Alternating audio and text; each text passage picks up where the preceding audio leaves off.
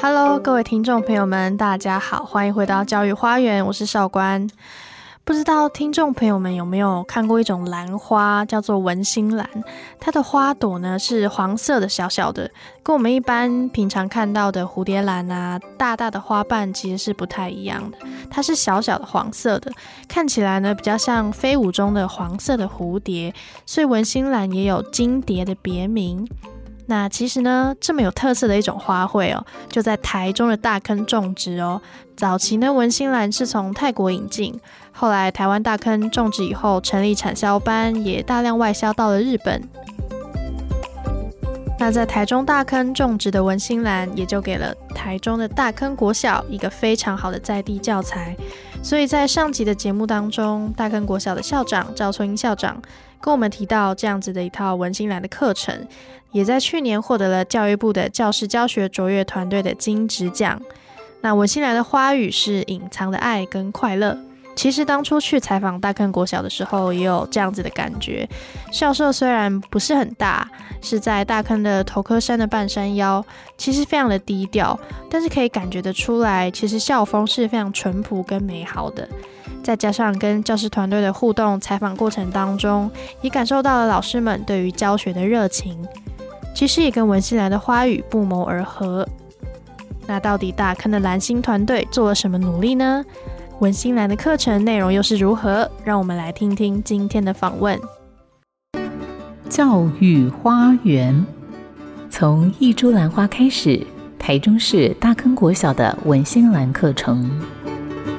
首先，今天邀请到的是大坑国小的教务主任谢意莹谢主任，欢迎主任，主任好。大家好，我是谢意莹。那我是大坑国小的教务主任。那我主要负责的工作就是课程与教学所有的活动，还有包括老师的专业进修、专业成长这样子。那在文信兰团队里面，老师您做的工作是有哪一些？可以具体在我们这个团队里面，呃，一个就是我是。那个课程，整个课程发展的算是召集人，因为我是教主任，对不对？所以在我们整个课程，包括我们呃课程小组要开会，包括我们课程的方向定调，那都是从我们教务处这边要来协助大家，集合大家，然后帮大家看大家的需要，是不是需要专家学者进来，然后安排这样子，然后让这个课程可以顺利发展。那我本身我自己是教英英语的，我是英语老师，所以在我们这个课程的第四周，就是国际的部分，蓝绿世界情，所以我自己也担任这一个课程的研发跟设计。那在这个文心兰的课程当中，从刚开始发展规划到现在，有曾经经历过哪些困难吗？目前已经有五轨的规划嘛？那分别是哪五轨？可以跟我们听众朋友分享一下。我们一直在发展这个文心兰的课程当中，常常受到别人的误解，意思就是很多家长一开始会觉得，我的孩子为什么要种兰花？哈，啊，文心兰课程就是一整天都在种兰花，但是其实我们只是把这个文心兰来当一个学习的素材。所以在第一轨的时候，他们可能是在产业种植的那些知识方面；到第二轨，有到一个生活情境，去去做一些，譬如说，呃，步道的踏查、兰园啊、产销班啊，这些都是呃学习场域，从教室里面拉到外面。那到第三轨，就是我们就跨域到艺术，譬如说花的形状啊、花的颜色，是不是花的比例？怎么让这个花可以到艺术设计上？那到第四轨要国际的时候，我们就怎样？我们一直在想，怎么把这个文心兰跟国际教育做一个连接。之后我们就后来就想说，好，我们就从这个蓝当一个起点。所以在一年级我们就上新加坡的文化，还有新加坡的课程。为什么？因为新加坡的国花是兰花，很有名，大家都知道。那在二年级的部分呢，我们就从当时文心兰是从哪里引进，就是从泰国，所以我们就有二年级有那个暹罗文化课程，就是泰国的文化啊，泰国的宗教啊，他们的兰花在他们生活里面怎么运用，跟他们生活的关系在哪里。那到三年级的时候就到了日本，为什么呢？因为日本是我们现在台湾文心兰外销，就是它进口文心兰的大国。好，我们外销的第一大国，因为日本人非常喜欢我们台湾的兰花，然后那个文心兰那种小小的，他们很喜欢，所以我们在探探讨日本文化的同时，也会呃跟学生教导说，哎，他们这个花到底什么时候用？所以在三年级的文化课程也会讲到颜色，其实呃颜色跟国家文化也有很大的关系，对不对？哈，像我们觉得白色是丧礼的颜色，哈。那在日本，他们结婚就是穿白色，对，所以会让小孩子就哦，文化跟颜色的关系。那花送花什么时候要送什么颜色的花，在每个国家可能在不同的场合会有不同的的习俗。然后到四年级的时候，我们就介绍南美洲的那个哥伦比亚这个国家。那这个哥伦比亚就是世界蓝种类登记最多的国家。就是南美洲有很多国家的种兰花，然后他们是全世界兰类登记最多的，有四千多种。然后五年级呢，我们就教荷兰。为什么荷兰呢？因为大家也知道荷兰是一个花卉王国，但在文兰花产业的外销，以前台湾是世界第一名，但这几年荷兰是世界第一名。所以我们上到荷兰的课程的时候，我们除了结合他们的能源，因为他们有很多什么能源啊，风力发电的时候，我们也会让小孩子知道说，为什么在这个文化之余，为什么这个兰花产业，为什么荷兰他们到底有什么优势，为什么慢慢的比台湾还厉害这样子。那到六年级的课程安排就有一点特别，因为我们觉得在国际教育世界转一圈之后，最后应该还要回到我们的。本本土，所以我们选了一个跟台湾一样是南岛语系，好，那也有种植兰花的。那时候在课程编排的时候，有想过是纽西兰，然后或是因为美国的夏威夷是是那个南岛语系，那美国那么大嘛，对不对？但是它只有夏威夷那里有产兰花，所以后来我们绕一圈之后，最后六年级的课程就是夏威夷这样子。嗯，那这样子上。一整个全年度的贯穿的课程，嗯，你在这样子几年 run 下来，学生上课的反应怎么样？给你们老师的回馈是？我觉得就是让这个国际教育的课变得有意思，嗯，因为大家一般而言，国际教育最粗浅的就是可能会是饮食啊、文化啊，就是大家都会想说哦。跟他们交流，知道他们吃什么，或是国旗、国家穿什么。但是我们的课程这样子，一个是整个是很有系统的，又从蓝出发，所以小孩子整个他的知识的那个宽度是从这个蓝，然后这样慢慢跨到国际，然后可以学习。跨跨出去的，除了他们的文化啊、礼仪啊什么，就是整个是很有脉络的展开。所以我觉得小孩子学到的知识是比较有系统的、比较完整的，而不是东一个西一个、东一个西一个这样子。嗯嗯，听起来课程真的是非常的完善。那相信家长也在你们的教学过程当中感受到老师团队们的用心。我想，一个好的课程，真的除了老师的配合，还有家长的支持，以及学生的学习成效，这三点加起来呢，就能成为一个很棒很棒的推力，让大坑越来越好。对，就是在跟家长的沟通，这样几年下来，家长非常肯定学校的课程，那也从学校的课程实施，有时候看到孩子的进步。因为孩子有时候不是在我们那种固定课程里面，他的国语、数学学不好，他可能就很没有成就感。但是校定课程的宽度、广度很、很、很丰富，也有动态、静态的，所以小孩子在这个课程里面，他可以获得成就感。然后他获得成就感，他就会有自信心。他有自信心之后，他来学校上课就变成一件很快乐的事情。对。因为有感觉到大坑国小整个校风是很活泼的，嗯，对对对对，学生的整个表达，还有他们给我们的感觉也是整个是很大方。嗯，那家长也是因为看到这样子学校的改变跟进步，就有很多跨区的学生就进来了。对，所以我刚来大坑的时候，大坑只有八个班级。我们学校的设计最多就是十二个，十二个班，就是一个年级就是两个班，要再多也也没有办法，因为他是当初规划这个附近的的人口，然后呃设计的。那现在我们到今年已经从我当初的八班到十二班了，那我们跨区的学生的比例已经有一半。所以很多家长他愿意从南屯啊，他也愿意这么远这样再进来。所以校长常跟我们说，校长说他每次因为校长家也很远，所以校长早上开车也是这样很远一直开进来。他说他每次在路上就看到那个家长有没有载的学生啊，就这样一路这样一直往山里前进，有没有一直一直载进来，这样每天这样校长就说，所以我们要更认真的办学。我们要校长那么认真，那么远把孩子送过来大坑国小，所以我们应该要不能辜负家长的期望。对，我们要提供孩子更好的学习环境跟课程。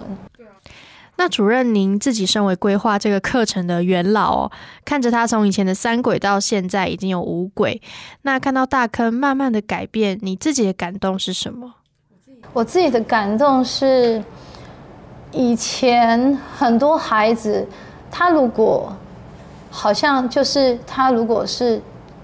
孩子不能，孩子不能决定自己要出生在什么样的家庭，所以他如果家庭本来就很弱势，就没有给他很多资源，好像他一辈子就很难去翻身。虽然有各界的补助给他，但是他他就是一直接受补助。那因为学校这样一个课程之后，我看到很多就是。本来就是家庭情况在比较弱势哈的小孩，他学习的课程，他获得成就感，然后他们出去偏乡的时候，他就是很有自信的可以教别人，然后他很有自信的可以帮助别人的时候，你你看到他的那种表情哦，你真的会非常的感动，你就会觉得说，我们做这件事情是非常有意义的，就是让孩子他可以在。除了知识以外，他可以用自己的能力去帮助别人，他可以呃有一颗善良的心，而且他懂得什么是爱，这样子。嗯嗯，听完谢颖主任的分享，真的非常感动。大坑国小的小朋友们能够有一个这么棒的教师团队来规划文心兰的课程，真的是他们的福气。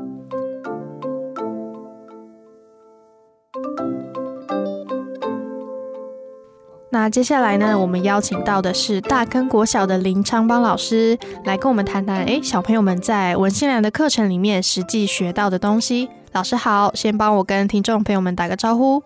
嗯，各位呃，大家好，那我是呃大坑国小的教学兼设备组长，呃，我叫林昌邦。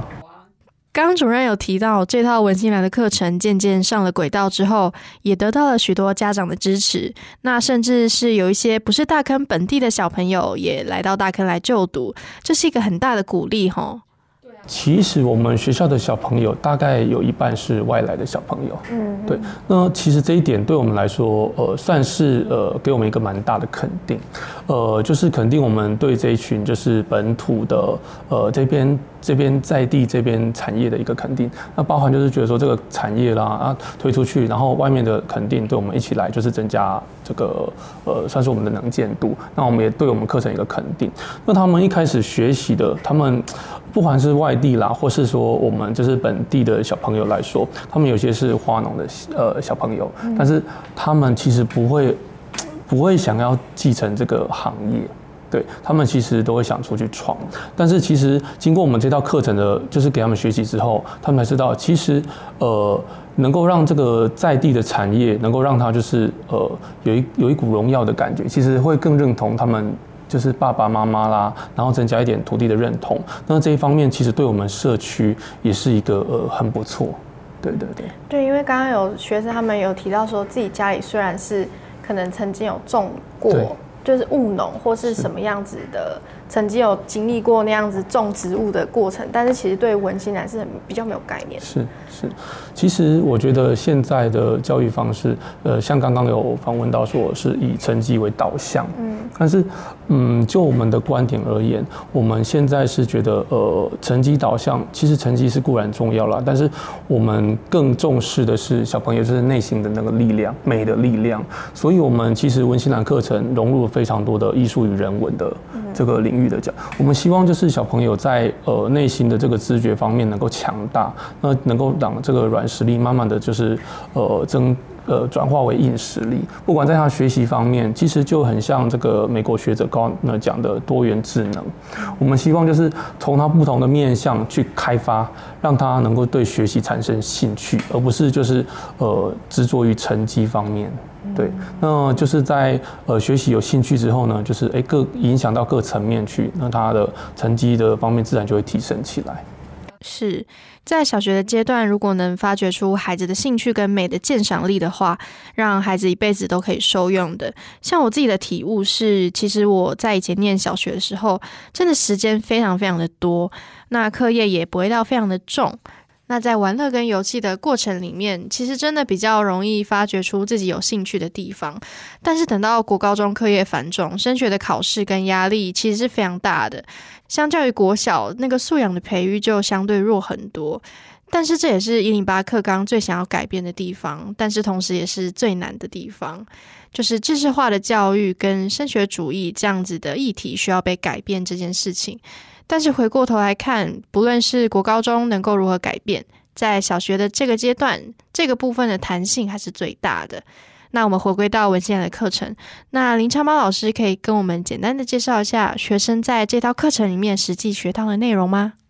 我们呃在小一新生进来的时候，我们会给每个小朋友一株的文心兰的幼苗。小一的时候，小一进来就会先给他一组，那上面会贴的这个他的名字，那不会贴大头照了，贴大头照 感觉怪怪的哈，就很像最近一个网络的，对对对，怪怪的，对，那就是从一开始就是我们会把它呃分株嘛，那让小朋友给他一个小盆子，里面放放了些石头啊，然后一些保利龙，因为温馨兰是气生根的植物，对，它不像一般的植物这么呃，它是很特别的，不能看到土。对对对，就是它不是太用土生的这样。对，那给他们种植之后呢，那我们一开始会先放在他们的教室窗台，那期间呢，老师就会带着小朋友一起去。教导他们怎么种植，怎么去照顾，其实对他们来讲就是，呃，培养他们的一个责任感。嗯，对，呃，就很像说，哎，你爸爸妈妈照顾你，那现在爸爸妈妈把你交给了我们，好，那我们就交给你一株小小的文心兰，就现在你就是变成爸爸妈妈角色，你要去把它给照顾好。其实对小朋友来讲，他们就是小小的内心里面，呃，会觉得说，哎，我好像真的长大了。那我再大一点，我也可以帮助我的爸爸妈妈，呃，帮助我们更多的人，这就是我们想要实现的一个利他的最主要的呃想法。那在这个文心兰成长一段时间之后，我们会把它移到我们的兰园。我们学校一个兰园，它叫花千骨。这个呢是当初我们呃学校的家长，他本身是花农，他是神农组的得奖的那个得主，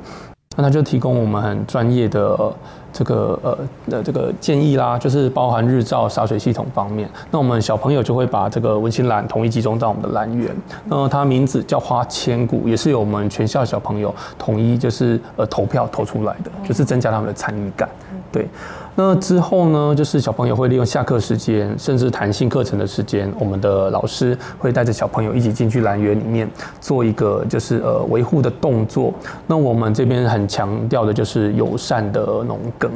对，其实友善的农耕，广义的来说呢，它就是呃对环境友善；狭义的来说，就是不使用任何的化学药剂。就是不使用农药的意思。那你想要不使用农药，又让你的植株能长得好，那就是你要勤这个勤做工。对，那就是刚好可以带着小朋友去学习说，呃，人工除草啦，然后或是有些呃，就是病虫害啦，对，啊，也可以认识一下，刚好可以这个让小朋友发泄一下多余的精力啦。对对。拔草是不是？呃，对对，就是拔草。好，那后续呢？后续有链接产销班。呃，对对对，其实呃，后续的话，我们这些呃小朋友的文心兰慢慢的长大之后，我们其实是师生一起种植，然后我们会教他们怎么做分类，简单的包装，然后最后的销售。呃，其实呢，更深的来讲，我们还会带小朋友进去产销班实地的探访，就是我们的外户教学，那也可以让小朋友知道说，其实爸爸妈妈的工作真的是很辛苦。对，那他们也会更珍惜这种学习的资的这个机会。那我们其实教简易的分类啦，像我们学校有一个很棒的文心兰的廊道，嗯，那里面放的都是小朋友的呃手工艺品。那还有就是我们的教学场域的布置，里面呢有所谓的这个挂帘，挂帘呢这个拉下来，我们就可以看到我们在那边进行的教学是文心兰的分类，可以分为 A、B、C 三类，嗯，呃，就是呃最好的就是我们通常会做外销，那中间的到最后的等级，那当然我们是给小朋友这个知识啦，但是你说我们要实际进行做销售，呃，学校本身不是盈利单位，所以我们只是告诉他们说这些知识。对，那我们最后的文心兰采收之后，呃，很特别的是，我们会把它回馈于社会。嗯，呃，我们会带小朋友，就是呃，像刚刚有说的，去呃去义卖。对，义卖的所得，我们会捐给这个宇安博，还有创世基金会，还有一个释放气能的这个中心。对，那。我们呢，就是呃，小朋友六年级的小朋友在毕业之前，我们都会进行一项动作，就是带着他们自己所种植的文心兰去探访这个创世基金会的一些植物人的病友们，然后还有他们照顾的这些照顾者。对，其实他们这些植物人，他们其实是蛮寂寞的啦。那我们是想说，呃，我们希望小朋友培养这些爱的力量，那也可以去有能力去。当初接受人家的帮助，现在有能力去帮助人家的时候，就是把这个力量给回馈给社会。对，那就是表演一些呃才艺表演给这些植株呃这个植物人看。那最后就是会送给他们他们亲手种的这个文心兰。对，就很像说我们把这一份爱给这个传递出去。对，那义卖的所得呢，就是我们立这个在假日的时候，会跟小朋友一起去这个大坑的最著名的步道，下面有一个九号步道，有一个农夫市集。嗯，那我们会借这个余安博的摊位，对，在那边就是做一些我们平常上课的手工艺品，包含这个文心兰的娃娃，然后这个文心兰的热缩片，然后面包花。钥匙圈等等，对，去那边做一个义卖。那义卖的所得，呃，一部分呢，他们会做将来就是毕业旅行的经费。那就是刚刚刚好讲一部分，我们会捐给创世基金会，然后会捐给这个余安博，然后会捐给这个释放潜能中心。对，就是做不同面向的去回一个回馈社会。那也可以帮助这些比较弱势的家庭，哦，就是让他们就是呃过得不是那么就比较好一点点这样子。对，这样整个的。课程的串联是你当初有预期到？嗯，当初因为我们一直在做滚动式的修正，包含四轨的时候，我们是没有想到呃所谓的利他。但是后来我们不断的就是讨论我们的课程小组啊，包括我们校长这样子主任啊，然后一起讨论说，呃，我们在小朋友有能力之后。有这个能力之后，是不是能够多做一些事情？那多做这些事情，我们要的方向是什么？是呃，有关于呃哪个方向？那我们就有提出来说，哎，那我们是不是让他实际的应用到生活里面，可以去帮助到别人？对，再加上我们学校的小朋友蛮多，呃，部分是弱势的嘛。对，那我们就是像刚我们校长说的，在小朋友手心向上，当有这个能力之后，是不是可以把手心给向下呢？对，能给呃，我们都一直想说，施比受更有福。嗯，对，那有这个能力，那就可以帮助人的话，内心的喜悦，其实对我们来讲也是呃，也很棒的一个成长。对他们来讲，是，这也是文心兰的课程里面最重要的一轨，也就是最后一轨，第五轨，也就是助人利他。那也希望小朋友们能在文心兰的课程里面学到施比受更有福这样子的能力。我觉得教育这条路有一群那么棒的老师，那么棒的伙伴，一起开发课程，一起往前走，真的是一件很棒的事情。大坑国小也在这样子的改变当中越来越好，看到学生的改变跟成长，真的就是最美最好的礼物。很谢谢今天谢颖主任跟林昌邦组长的分享，让我们又见证了一所学校的成长跟进步。以上就是这一集的教育花园，很谢谢你的收听。在下一期的节目当中，千万不要错过大坑国小精选单元的回顾哦。身为荣耀的台中人，有空去大坑的步道走一走，也不要忘记去大坑国小晃一晃哦。如果你喜欢我们的节目，记得按下订阅教育花园，或是可以上古典音乐台 FM 九七点七的脸书。如果你是用 Apple Podcast 收听的朋友，也可以直接留言在下面，给我们更好的回馈。有什么问题都可以上我们的脸书粉丝团，或者可以留言在 Podcast 里面，要记得给我们五星的回馈哦。那最后呢，也想要请你帮我们把教育花园分享给你身边的朋友跟家人，希望我们一起可以创造出更好、品质更高的 Podcast。谢谢你的收听。跟上脚步，看见教育花园的百花齐放。我们下次再见。